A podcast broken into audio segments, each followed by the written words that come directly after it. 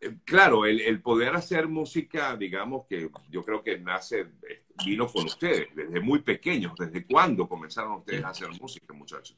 Bueno, prácticamente desde los ocho años, eh, nuestra madre nos metió en clases de violines y, y en la orquesta, en, la, en el coro de, de la Polar. Entonces, ¿Ah, ahí, ahí, yo diría que desarrollamos el, oído y, y, aprendimos a cantar de cierta manera. Sí era, era bien cómico porque mi mamá, pues ella nos puso a estudiar música clásica, pero mi papá quería que aprendiéramos a tocar acordeón. Entonces era siempre una, era siempre como una pelea ahí para ver qué, qué iban a hacer los morochos, si iban a ser cantantes de vallenato o iban a ser cantantes pop, Enrique Iglesias, entonces creo que por ahí siempre había como, como una, e, era divertido pues cuando, la verdad, y siempre estuvimos conectados con la música, tanto por mi papá como por mi mamá. Bueno, pero lo importante es que hubo como quien dice ciertas eh, influencias de todo tipo de música para que ustedes hicieran y al final definieran qué era lo que querían hacer, ¿no? En relación con, con lo, que, con lo que es su música. Eh, y decían ustedes, decías tú, Richard, que, que bueno, no estaban, digamos, relacionados como tal con la música latina, eh, porque, bueno, se criaron prácticamente por estos lados. ¿Y mm, cómo entonces deciden hacer este tipo de música? Pues, este, la verdad, nosotros también, eh, allá estábamos con, cuando fuimos a Estados Unidos, nos fuimos con, con unos primos pequeños que también escuchaban mucha música pues, latina y siempre, y siempre hemos estado en conexión, obviamente, con, con, con Venezuela, eh, siempre hemos escuchado eh, música en español, entonces entonces, la verdad, y bueno, es nuestro primer idioma, entonces creo que era lo que más nos fluía. La verdad, era lo que más nos fluía y se nos hizo, se nos hizo muy fácil empezar por ahí. Sí. Em, ¿Cuál fue su primera composición? Eh, nuestra primera composición nunca la sacamos. Ah, no. Sí. No, ah, no, sí, de hecho sí. No, nuestra primera composición.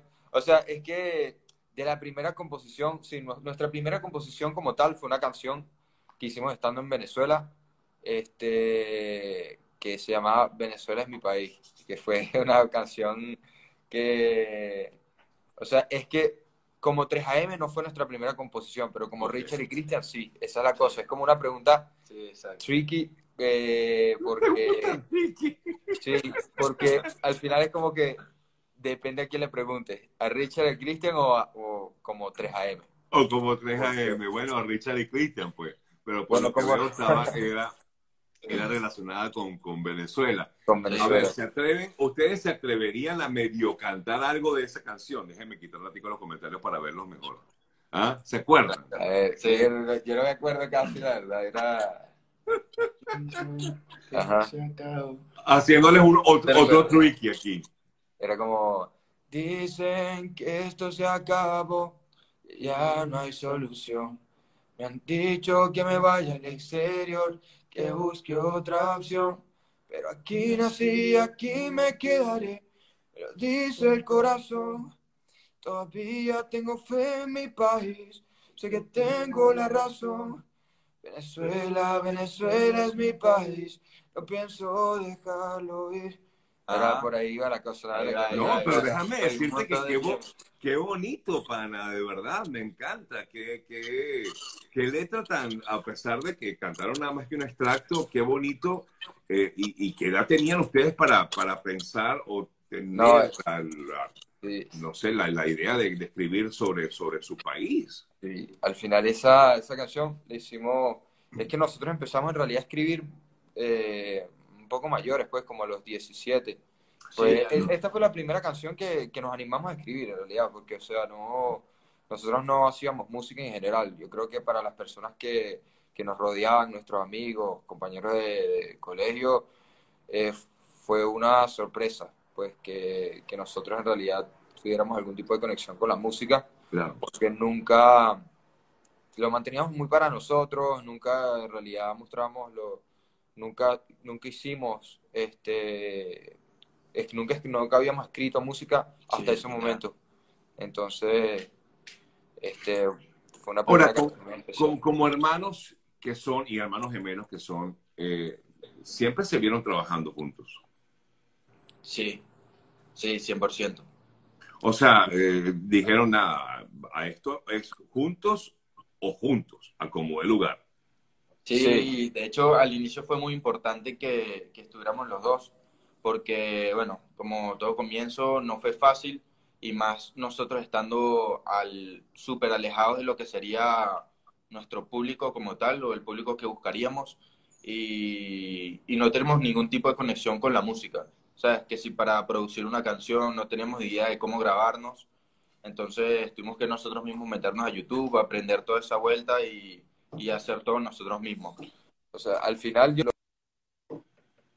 bueno, lo bueno de ser hermanos es que podremos dejar de ser amigos, pero nunca dejar de ser hermanos en, en cualquier momento. Igualmente no creo que amigos dejemos de ser porque llevamos toda nuestra vida prácticamente juntos, entonces creo que por ahí es y, conectamos muy bien, tenemos gustos similares, pero a la vez muy diferentes. Por lo menos a, Cristian le gusta más el reggaetón, de repente la música más pop, y yo soy más de, escuchar rap, trap eh, americano.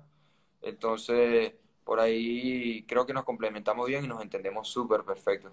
Claro, claro, de alguna forma pues hay alguna compenetración y por eso la fusión que ustedes mismos hablan de ese hip hop con la música urbana, o sea que que hay un poquito de todo. Pero ha calado, que es lo importante, sobre todo en el público, como tú decías, el público que, que ustedes están buscando, que bueno, que es básicamente jóvenes como ustedes y sobre todo este, en las chicas, porque ayer, eh, pues cuando se supo que ustedes iban a estar conmigo, wow, me escribieron un poco de, de club de fans de, de, 3AM y eso me llamó poderosamente la atención.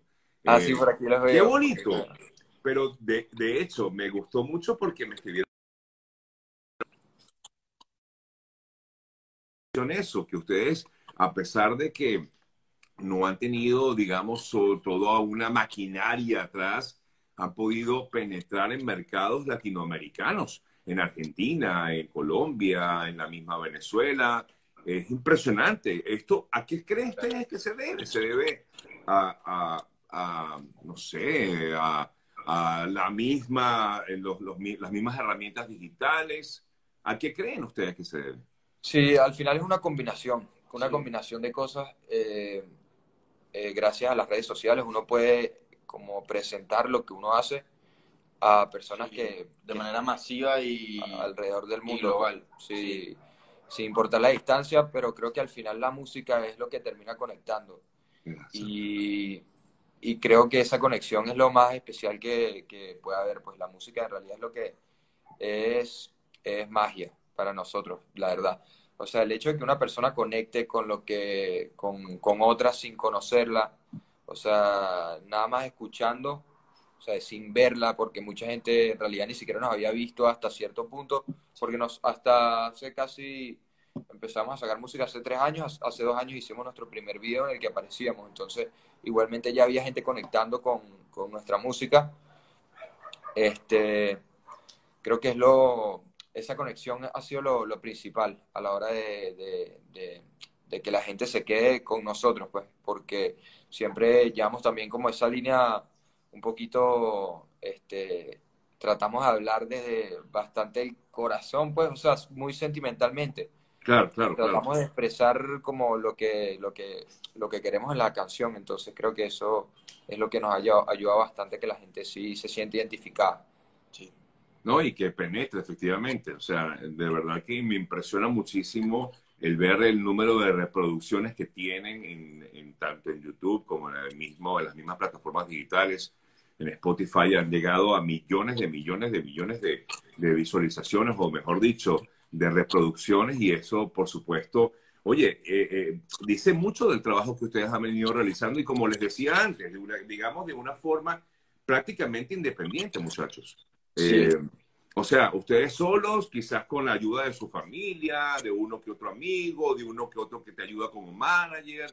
Eh, es que sé que ha sido así porque, porque efectivamente, eh, leyendo un poco su historia, me doy cuenta de que, bueno, ha sido gracias al empeño, ¿no? De, de, ustedes, de su gente, de la gente que los quiere. Sí, la verdad es que nosotros tenemos un, un, equipo pequeño, pero, pero la verdad es que todos estamos comprometidos al 110%. es como, como para nosotros no, no lo vemos absolutamente nada como algo de trabajo. Para nosotros es como una máxima pasión. es como igual desde que como cuando empezamos. cuando comenzó. Uy, se nos fue aquí un poquito la... Se nos fue un poquito la, señal. Ah, aquí volvimos. Nuestra música al final, cuando empezamos, la escuchaban 30 personas, ni siquiera, las, de repente la escuchaba nuestro, nuestro círculo social y nosotros la hacíamos con el mismo cariño que la hacemos hoy en día. Y creo que para nosotros ha sido importante conseguir gente que también vea el proyecto o se conecte igual con, con, el proyecto que nosotros y tenga el mismo cariño hacia, hacia el proyecto que nosotros. Entonces conseguir gente así no es fácil, pero, pero gracias a Dios ahorita estamos trabajando con, con personas que, que, que, quieren el proyecto de la misma forma que nosotros. Entonces somos un equipo pequeño, como te digo, pero, pero le ponemos el corazón todos los días y estamos... full, trabajo siempre, en verdad, todos los días.